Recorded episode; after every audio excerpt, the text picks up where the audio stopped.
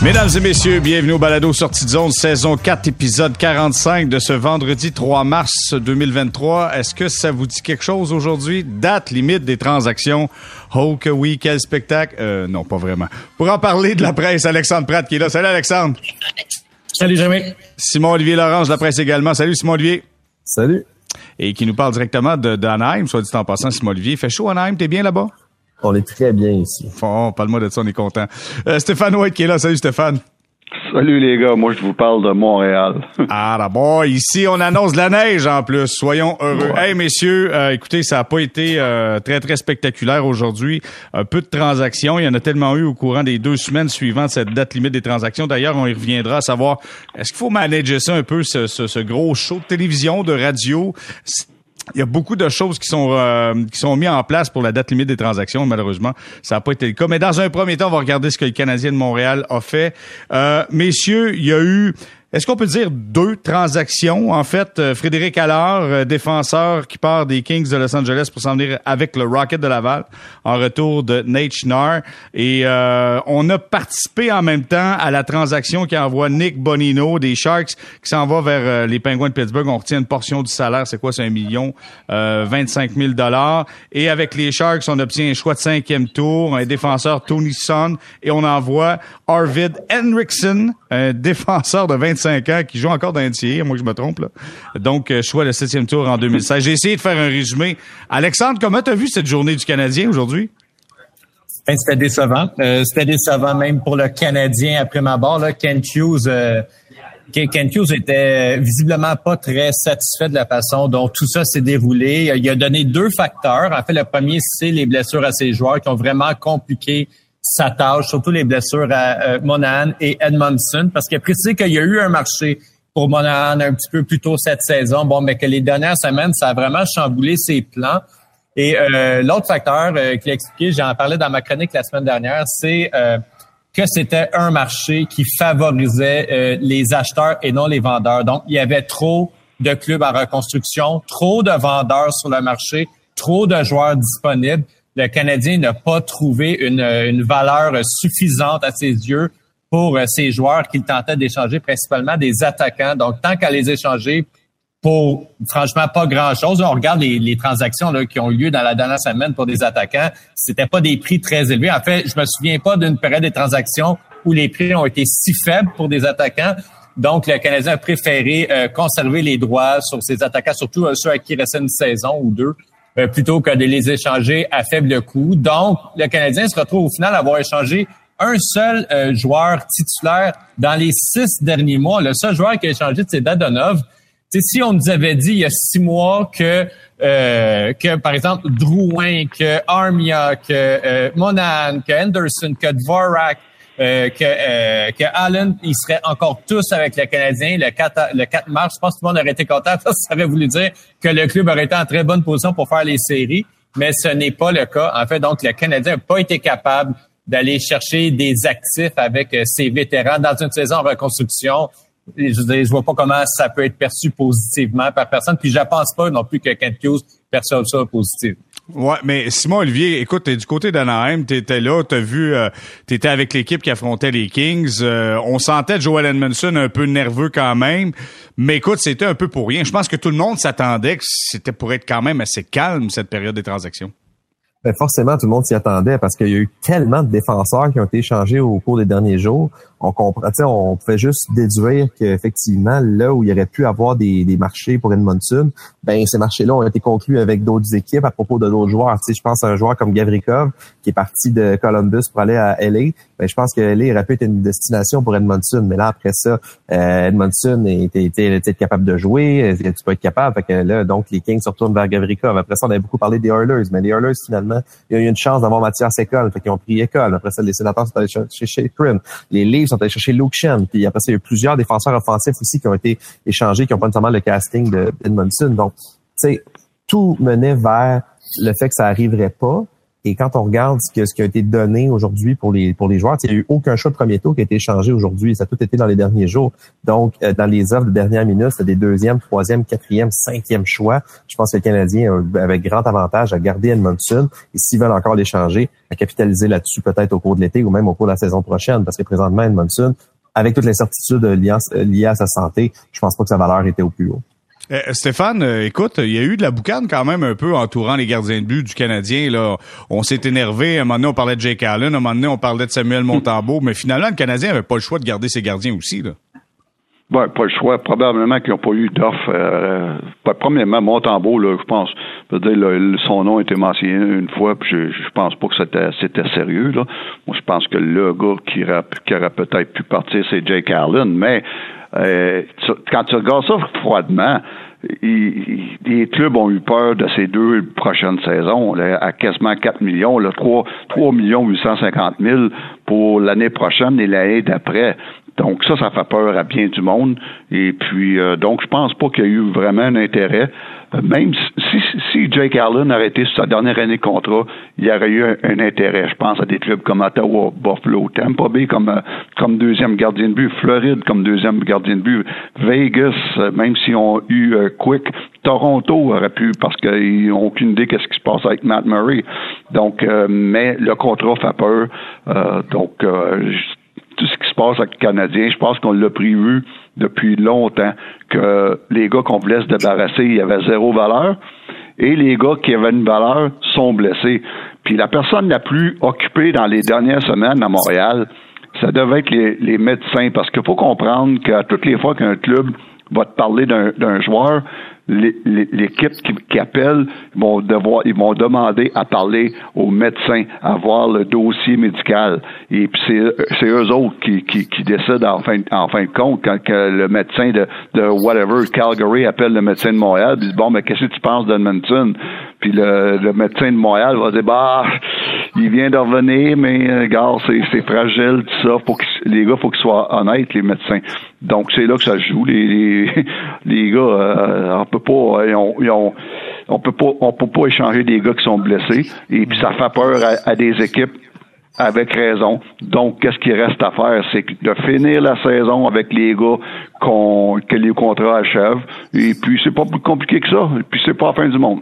Non, c'est pas la fin du monde et surtout euh, dans son point de presse, Kent Hughes, euh, Alexandre était clair, tu sais, c'est pas euh, de façon définitive qu'il n'y a pas de transaction. On l'a vu, le Canadien a bougé lors du repêchage, faisait référence à Kirby Dack, faisait référence à Monahan.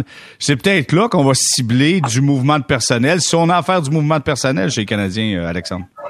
Oui, tout à fait. Là, c'est sûr que le Canadien va essayer de, de se racheter. Tu sais, comme j'ai dit tantôt, si tu es un club en reconstruction, c'est peut-être euh, anormal que tu réussisses pas à avoir de, de retour euh, sur tes vétérans. Fait je pense que le Canadien va tenter. Après, ça sera pas nécessairement facile.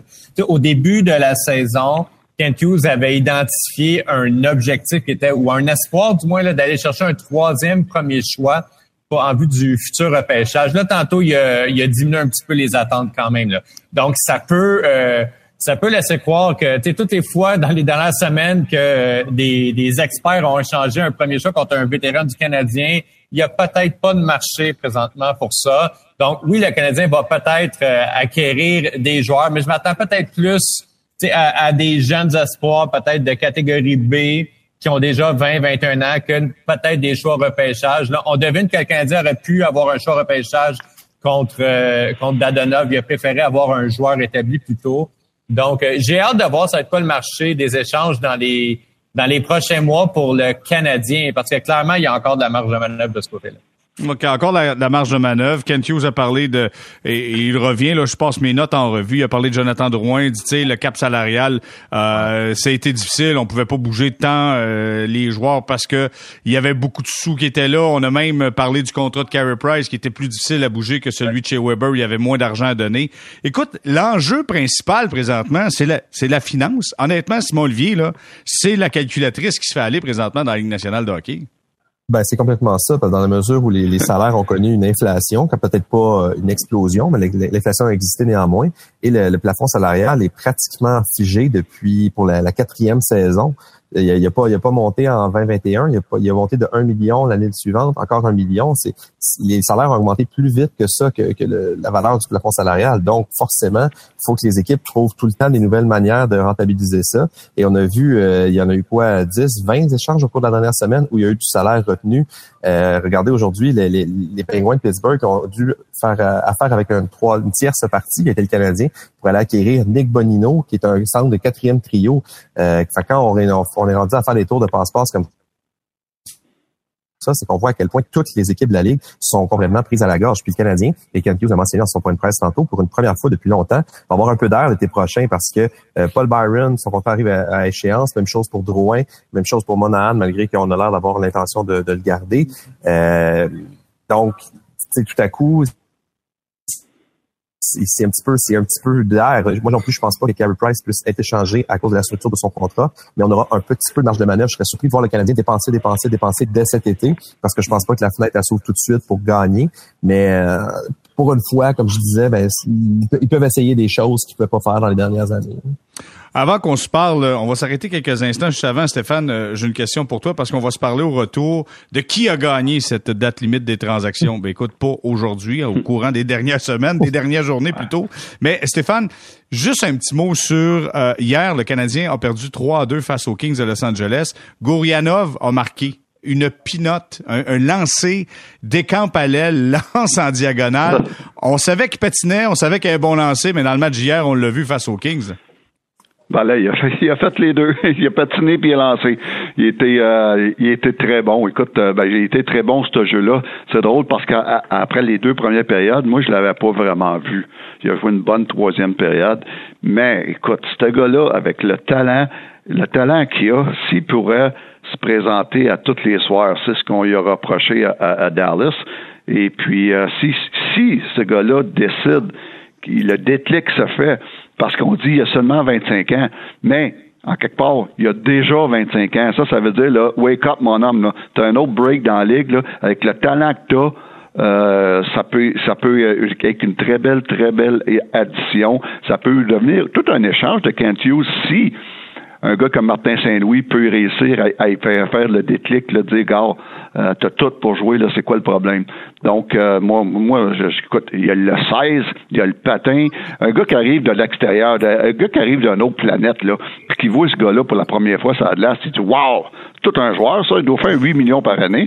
Euh, mais c'est ça. Il va-tu le faire à tous les soirs? C'est la question. Mais écoute, c'est un beau risque que Kent Hughes a fait. J'ai aimé cette transaction-là. On n'a rien à perdre, on a tout à gagner. Euh, écoute, euh, avant encore une fois, avant la pause, Simon Olivier, euh, tu étais capable de pas t'endormir avec le 1-3-1 des Kings de Los Angeles?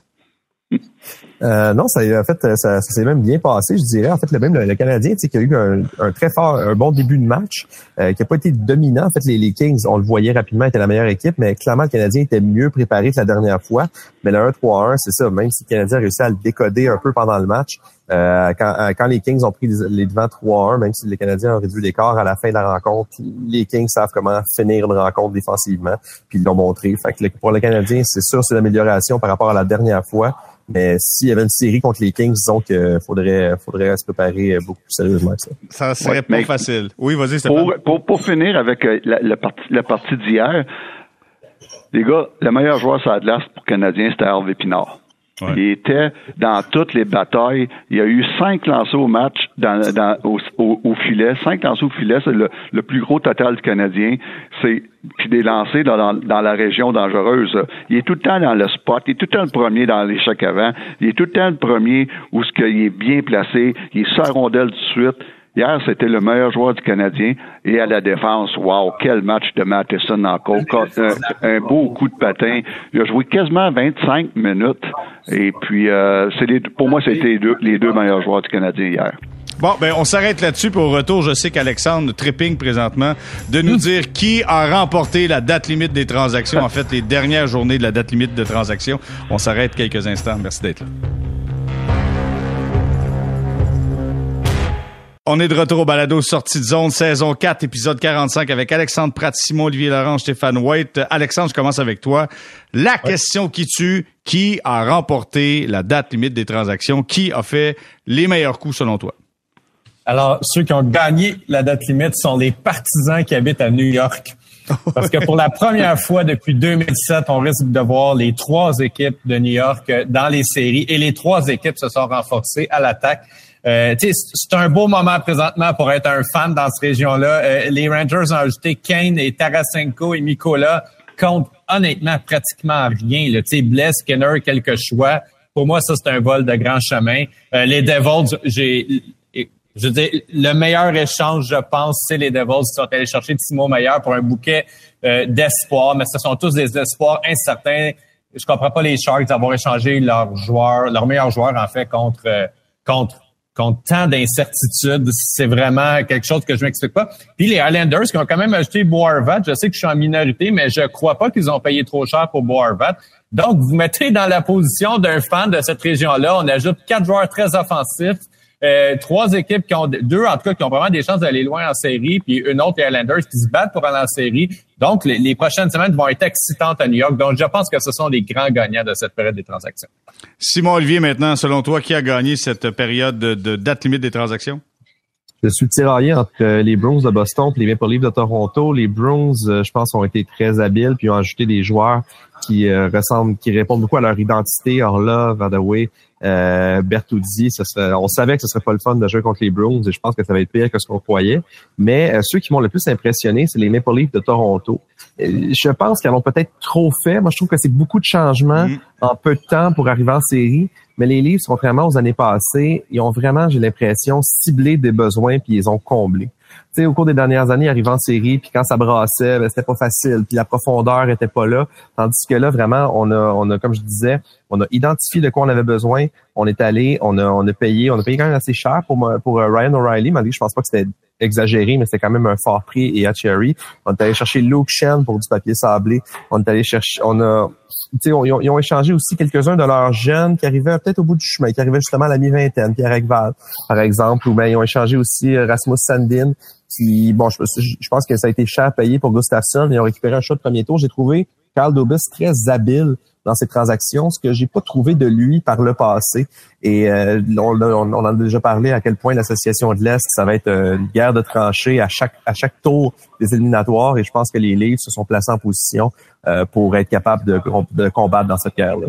OK, je trouve ça intéressant comme propos, Simon Olivier, mais là, je me tourne du côté de Stéphane. Stéphane, quand tu as un club qui est supposé tout gagner, puis t'enlèves multitude de joueurs, tu, rentres six nouveaux joueurs à l'aube de l'arrivée des séries de fin de saison, ça vient pas un peu déstabiliser l'équipe des Leafs de Toronto? Un peu, un peu, oui. Euh, puis euh, ça va-tu pogner tout ça? Euh, on, ça reste à voir. Mais moi, pour, pour ma part, l'équipe qui s'est amélioré le plus, l'équipe gagnante, c'est les Bruins de Boston, sans aucun doute pour moi. Dimitri Orlov, c'est un des défenseurs les plus sous-estimés de la Ligue nationale. J'adore ce défenseur-là. C'est un all-around euh, euh, défenseur, là, il, peut faire tout ce qu'il peut, tout ce qu'il veut la glace, autant défensivement, autant faire sortir la rondelle de sa zone, autant porter un apport offensif. Euh, il peut jouer euh, quand ça brasse. J'adore, j'ai tout le temps adoré ce défenseur-là. Il va faire partie d'un top 4, du meilleur top 4 de la Ligue nationale avec McAvoy, avec Lindholm et, et puis Carlo. Ça, là, c'est un top 4 très très, très, très impressionnant. Autre chose, euh, j'ai adoré qu'est-ce qu'il amène, qu'est-ce avec quoi qu'on gagne dans les séries du papier sablé, des gars, des, des gars de comme Hathaway. Hathaway, sa quatrième ligne, il est fatigant, puis pas à peu près. Et puis, euh, j'adore tout euh, Bertozzi qui, qui, va jouer sur une troisième ligne, qui mais, va être Mais hey, Stéphane, Stéphane, je te coupe, là. T'as Hathaway, Bertuzzi et Brad Marchand ensemble. Écoute, elle va faire de la chicane sur la glace, là. C'est pas grave, ça en prend la chicane. Moi, des gars, là, des, des saints là, qui vont à, à, l'église à tous les dimanches après-midi, là, c'est pas avec ça que tu gagnes. tu, gagnes avec du monde, puis que des petits bombes, des hockey bombes, puis des gars qui vont saler, puis qui vont se casser les dents, puis qu'elle va saigner, puis ça va. C'est de même que tu gagnes les playoffs. Puis ils ont allé chercher ça, à rajouter avec déjà peut-être la meilleure équipe dans la ligue depuis le début de la saison, rajouter avec deux bons gardiens de but. Euh, wow. Euh, watch out les Bruins. OK, moi aussi, je vais avec les Bruins parce qu'Orlov fait toute la différence selon moi. Euh, écoute, Alexandre, il faut qu'on prenne quelques instants pour parler des sénateurs d'Ottawa qui ont ajouté euh, Jacob Chikrin à, l'équipe, qui sont allés chercher aujourd'hui Patrick Brown, OK? Mais tu sais, Pierre Dorion il a dit « Je devais ça à mes joueurs » parce que là, on est dans une séquence de quoi? Quatre victoires de suite du côté des sénateurs d'Ottawa. On est près d'une place comme meilleur deuxième. On doit gagner des matchs encore. Mais parle-moi de ça. Parle-moi des sénateurs. On dirait qu'il y a comme un, un push présentement du côté des sénateurs d'Ottawa? Ben, tu sais, je me mets dans la peau de Pierre Darion. Là, un moment donné, il va falloir qu'il fasse les séries. Puis même lui, pour sa job, euh, il va falloir qu'à un moment donné, euh, il sorte de cette reconstruction-là. Tu sais, il y a deux clubs qui, au début de l'année, étaient dans la même position. Les Red Wings et les Sénateurs. Les deux ont manifesté un intérêt, un désir de sortir d'une reconstruction qui commence à... Tu sais, ça commence à s'éterniser, ces deux reconstructions-là. Les deux sont à peu près à la même place au classement. Et euh, on voit que les sénateurs, eux autres, ils tentent vraiment de s'en sortir. ils espèrent faire les séries dès cette, dès cette saison. Alors que les Red Wings sont honnêtement, je comprends comme pas trop exactement c'est quoi la stratégie présentement. sais, ils arrivent au bout du cycle où deux des joueurs importants de leur noyau sont échangés à quelques heures d'avis, donc Bertuzzi et euh, Ronek. Et là, on se retrouve à Détroit à savoir, OK, mais c'est quoi exactement ce club-là? Tu sais, il garde des vétérans, il échange des joueurs de son noyau autour duquel il reconstruit contre des choix repêchage. Donc, des gars qui vont jouer dans 4-5 ans. Est-ce que c'est le début d'une deuxième reconstruction déjà à Détroit, alors que les sénateurs, eux autres, ont fait comme non, nous, c'est pas vrai qu'on va commencer une deuxième euh, reconstruction présentement. On y va, on est presque all-in pour aller dans la série, mais on sent que c'est une équipe qui a la volonté de s'améliorer. Euh, honnêtement, je respecte ça parce que si on regarde la Ligue nationale présentement, c'est une ligue divisée en deux grandes divisions. Puis je parle pas de l'Est puis de l'Ouest, mais il y a neuf clubs ou dix clubs. La saison commence, ils font pas les séries, puis on le sait déjà. il y en a comme 14 qu'on sait qui font les séries. Il y a pas beaucoup de clubs flottants dans le milieu. Sais, même dans l'Ouest, il y a des clubs, là, ça fait 4-5 ans de qui participent pas aux séries, puis tu regardes le relèvement, tu dis, OK, il y en a encore peut-être pour 6-7 ans avant de pas participer aux séries. Les sénateurs veulent pas être un club comme ça. Puis je pense qu'avec des projets de, vente du club, des projets de nouvelle arena, les sénateurs ne peuvent pas se permettre de recommencer puis de retourner un autre 5-6 ans de reconstruction comme ce qui va peut-être arriver à Détroit. Donc, euh, c'est la bonne stratégie, à mon avis, adaptée du côté de Pierre de Rio. OK, mais regarde, ça, c'est pour l'Est. Mais dans l'Ouest, tu as eu Colorado qui a bougé, qui est allé chercher Lars Eller, qui est allé chercher euh, Jack Johnson. Vegas est allé chercher Jonathan Quick, qui devait être extrêmement heureux de pas s'en aller du côté de Columbus. Euh, les Oilers, Bugstad, le Minnesota est allé chercher Klinberg. Euh, Simon Olivier, ça bouge beaucoup moins dans l'Ouest que comparativement dans l'Est. Dans l'Est, là, on est équipé pour aller à la guerre. Là. Ben, en fait, ça m'a beaucoup surpris que l'Ouest demeure aussi timide que ça, dans la mesure où l'Ouest, c'est tellement ouvert. Écoute, il y a des équipes qui peuvent autant gagner leur division que pas faire les séries. C'est de moins en moins vrai parce que l'écart pour faire les séries s'accentue avec les Flames de Calgary qui sont complètement déboussolés. Mais il y a beaucoup d'équipes qui sont, sont, sont pas, pas, fait. Là. Les, les Oilers d'Edmonton, qui ont, qui ont seulement deux points de plus que les, que les Jets à Winnipeg, qui sont la dernière équipe qualifiée, en guillemets, mais ils sont pas encore qualifiés. Euh, je me serais attendu à ce que ça bouge plus que ça. Et il y a beaucoup de trucs que j'ai pas compris, je dois dire, dans l'association de l'Ouest. Tu sais, moi, que, que John Klinberg s'en aille au Minnesota, je, pas, je sais pas à quel point, tu c'est un gars qui peut faire une différence dans, dans une équipe à ce point-ci. L'Avalanche, je les aurais cru plus agressifs, mais je pense qu'ils sont. Il y a un peu d'incertitude liée à Gabriel Landeskog. Ça s'y rejoue cette saison. Euh, je pense qu'il aurait été serré sur, le plan salarial. Moi, j'ai bien aimé ce que les Kings ont fait en allant chercher Corpissalo et Gavrikov des Blue Jackets de Columbus. Bon, évidemment, ça fait de la peine à beaucoup de monde que Jonathan Quick s'en aille, mais Rob Blake a prouvé deux choses. Un, qu'il a écouté ses joueurs. Ses joueurs, il, il, aller toute la saison. Il a dit, ils ont travaillé fort, ils ont été compétitifs. Maintenant, c'est à mon tour de vous aider. Et il a montré une volonté réelle de gagner en échangeant Quick. C'est une décision difficile à prendre, mais c'est une décision très logique en termes de hockey. Un gardien de but qui gagne 5,8 millions, dont le taux d'efficacité est à 876, ça peut pas, ça peut pas fonctionner avec un club qui, aspire, qui, qui veut s'améliorer. Il a fait un, il, a, posé un geste clair. Et euh, dans une division pacifique où justement les autres équipes se sont pas, se sont moins améliorées, je pense que, excusez-moi, je pense que les Kings sont très bien placés en, en vue des séries. OK, mais attends, Stéphane, je vais avoir ton point de vue là-dessus. Jonathan Quick, est-ce qu'il peut faire la différence du côté de Vegas? Parce que si on l'avait, on, se disait que c'était le thème peut-être de changer d'air avec les Kings, est-ce que ça va s'arranger avec Vegas, selon toi? Non, non, non. Jonathan Quick est fini. Euh, c'est fini. Et puis, euh, je comprends pas Vegas. J'espère qu'ils gagent pas sur Jonathan Quick pour gagner dans les séries. J'espère que non. Sinon, on a un problème. Euh, Jonathan Quick, ils l'ont pris par défaut. Euh, il n'y avait peut-être pas d'autres qui étaient disponibles, je ne sais pas. Mais euh, c'est une très bonne transaction. Je suis d'accord avec Simon Olivier. C'est une très bonne transaction d'aller chercher Corpus Salo, qui est de loin en ce moment meilleur que Jonathan Quick. Jonathan Quick a eu toute une carrière, le meilleur gardien de but de l'histoire des Kings. Mais depuis deux ans, euh, il est fini.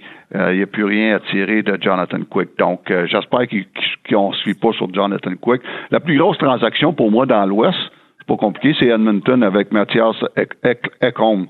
Et c'est la plus grosse transaction qui s'est passée dans l'Ouest pour moi. À part de ça, là, euh, comme tu dis, vous dites les boys, là, la guerre, la guerre va être dans l'Est, pas à peu près avec les six clubs qui, font déjà les séries, qui sont déjà certains de faire les séries. Ça va être euh, ça va être spectaculaire. J'ai hâte de voir ça. Ça, c'est sans compter que d'ici d'ici la fin de la saison, quelle lutte du premier du premier au septième club qui, qui battent pour les deux derniers places de, de wild card. Ça va être tous les matchs sont comme des matchs des playoffs. Ça c'est pour tous ces sept clubs là là, c'est une saison de 20 matchs. C'est comme si tu fais des tambacs dans des séries de de 20 matchs. Là. Ça va être euh, ça va être spectaculaire, ça va être le fun. Puis ça, la Ligue nationale doit être content de ça, de qu'est-ce qui se passe dans l'Est.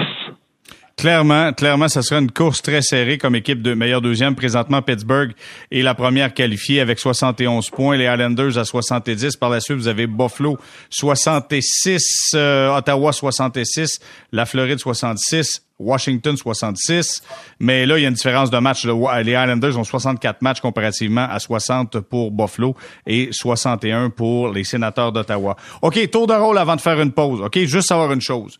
Aujourd'hui, il y a des réseaux de télévision qui ont euh, qui ont mis en place des émissions depuis 6 heures ce matin. Euh, on, tant ici, tant, au Québec partout au Canada, je dirais pas aux États-Unis, mais partout au Canada, il y a eu des émissions radio, télévision. Est-ce qu'on doit repenser cette formule-là de date limite des transactions, la rendre peut-être plus officielle avec une, une pause dans le calendrier? Comment vous voyez ça? Alexandre, je commence avec toi. Ben moi, je trouve que ça fonctionne très bien présentement. Euh, il y a de il y a de la surambition de la part des réseaux de télé. Puis moi, je me souviens, là, il y a 20 ans, c'est pas vrai qu'ils commencent à 6 heures du matin. Là, là c'est à qui commence le plus tôt pour faire sa marque. c'est beaucoup des coups de marketing. Mais moi, je trouve qu'il n'y a pas de problème avec la date des transactions. Il y a peut-être un problème dans, euh, dans la commercialisation de ce date-là, de la surcommercialisation. Puis euh, parce qu'à la base, ça prend un moment où ça va finir les transactions. Ils ont décidé un vendredi à 3 heures. OK, mais Alexandre, je, je t'arrête un instant, puis je, veux juste donner mon point de vue là-dessus. Moi, il y a une chose que je comprends pas, c'est que la journée que des, la date limite de transaction arrive à 15 heures, tu as des clubs qui jouent le soir même. Ça n'a aucun bon sens. Ça, j'ai ça. Ben voyons donc, ça n'a aucun... Stéphane, j'ai ça. Il y a plein, mais juste revenir là-dessus, mais il y a plein d'équipes qui se sont ajoutées et qui ont fait des transactions mardi puis mercredi spécifiquement pour éviter ça aussi. Là. Mais même pas, ça va rendre ça spectaculaire à tout le monde. On aura ça en dedans de 48 heures. Tout le monde va avoir le temps de changer de place. Là, tu vas avoir un vrai choix avec ça. Je suis d'accord. Moi, je suis d'accord personnellement. J'ai tout le temps, comme en, étant, en ayant été là euh, pendant 18 ans, j'ai tout le temps haï cette, dernière journée-là, parce que la plupart du temps, nous, on, jouait. Et puis, euh, c'est dur pour le staff, c'est dur pour les coachs, euh, c'est dur pour les joueurs, c'est dur pour tout le monde. On va savoir assez de joueurs à soir, qui qui part, qui qui part pas. Les joueurs sont juste pas là mentalement cette journée-là. Ils ont juste ça dans la tête. Et puis, je comprends pas pourquoi je comprends pas, c'est que ce serait quoi de prendre une journée ou deux, de prendre une pause de la Ligue nationale de une journée ou deux pour cette journée-là? Exactement, par respect aux familles, par respect aux, diffuseurs. Simon Olivier, savais-tu que quand les émissions spéciales ont débuté ici du côté de Montréal à 6 heures le matin, il était 3 heures d'ennui pour toi là-bas du côté d'Anaheim? Pense pas que ça bougeait bien bien là. Non, c'était, je suis porté à croire que c'était tranquille, mais en fait, je, je, je, me range à ce que, ce que les gars ont dit. J'ai, pas grand-chose à rajouter. Je pense que la, balle est dans le camp des réseaux de télé s'ils veulent changer leur, leur manière de couvrir ça. Mais je pense pas que c'est du côté de la ligue. C'est un changement effectivement, peut-être donner une journée de congé, mais sinon, euh, c'est pas, euh, je, suis pas, je suis pas très engagé dans, dans, ce débat-là, je dois dire. Et mon Dieu, tu manques d'émotion. Support à tes, à tes collègues qui sont là depuis ça le matin.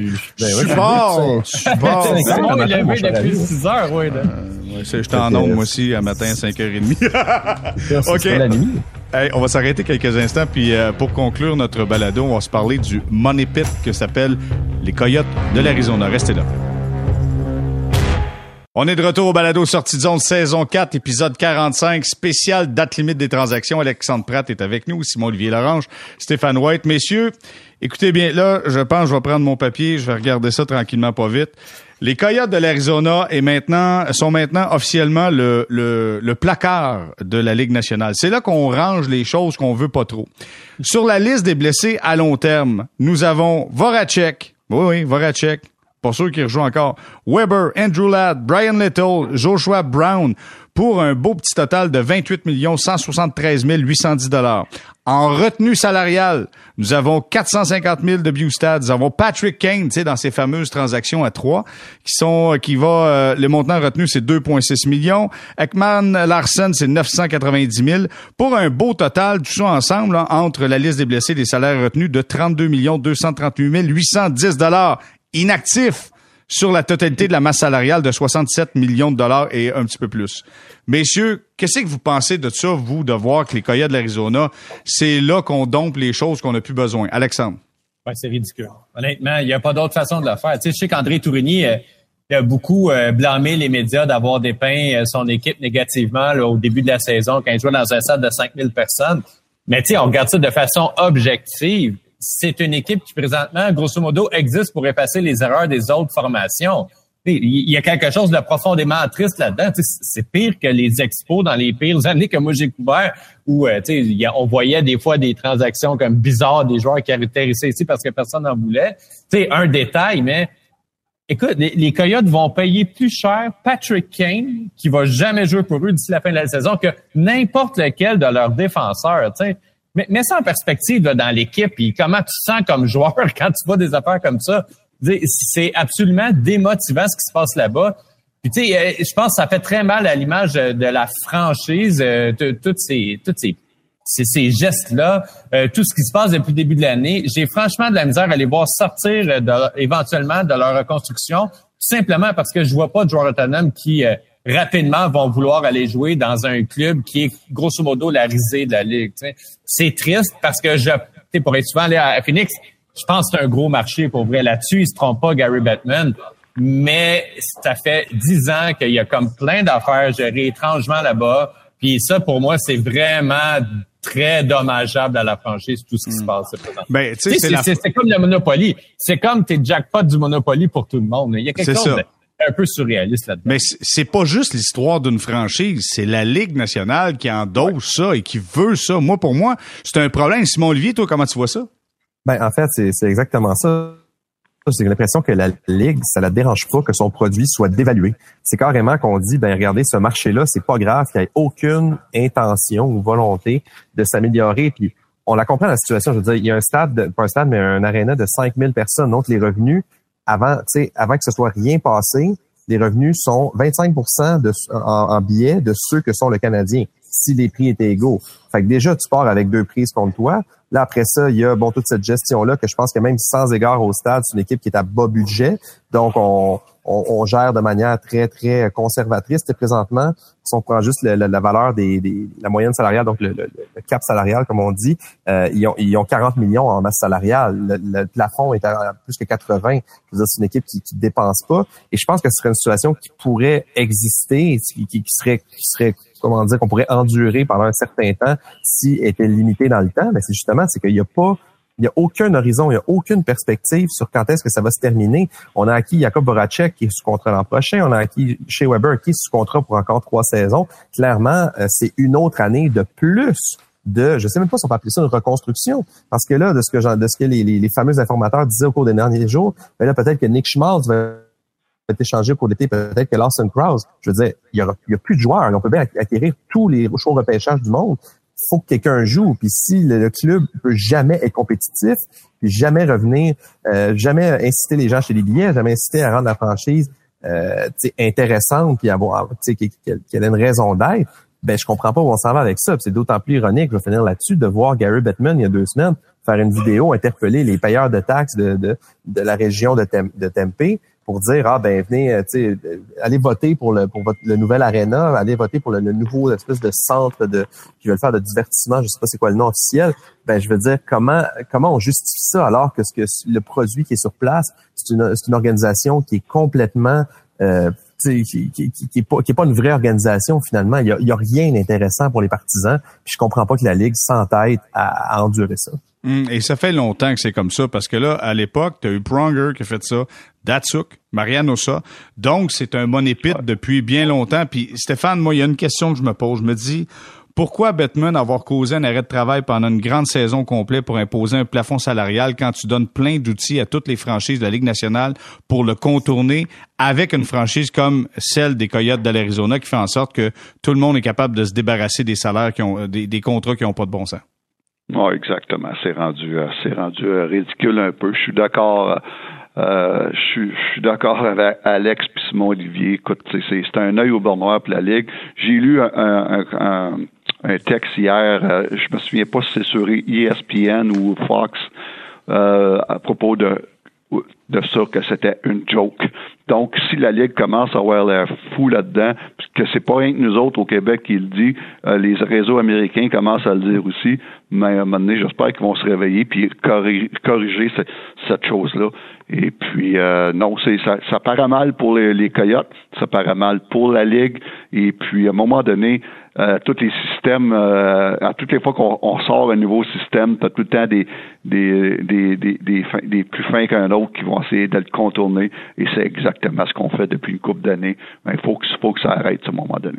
Non, mais si c'est quelqu'un qui essaie de le contourner, c'est normal, ça. C'est normal qu'une organisation tente de, de trouver un loophole dans le règlement. Ça, c'est normal. Mais que la Ligue offre cet outil-là en permettant ça, moi, j'appelle pas ça, euh, c'est pas de la normalité. Ça, j'appelle ça, c'est, c'est, écoute, c'est, tu fais partie, tu fais, tu fais partie de la gaffe. Tu sais, il faut que tu fasses attention. Ouais, je peux pas croire qu'ils ont, qu'ils ont, qu'ils ont pu, euh, qu'ils ont pu voir que ça deviendrait aussi gros que ça. Euh, là, c'est rendu une joke. Là. au début, peut-être là, un peu un, un petit contrôle là, un petit contrôle, mais là, c'est rendu complètement une farce et puis complètement d'accord. Hey, Pronger, faut arrêter ça. Pronger est encore sur le payroll des Coyotes et il travaillait pour la Ligue nationale. Pour la Ligue. Il travaillait pour la Ligue, exactement. Non, non. Mais tu sais, éventuellement, une des solutions, ce serait de remonter le, le plancher salarial. Parce qu'il y a eu une situation, ben, qui ressemble un petit peu à ça au baseball, pas exactement.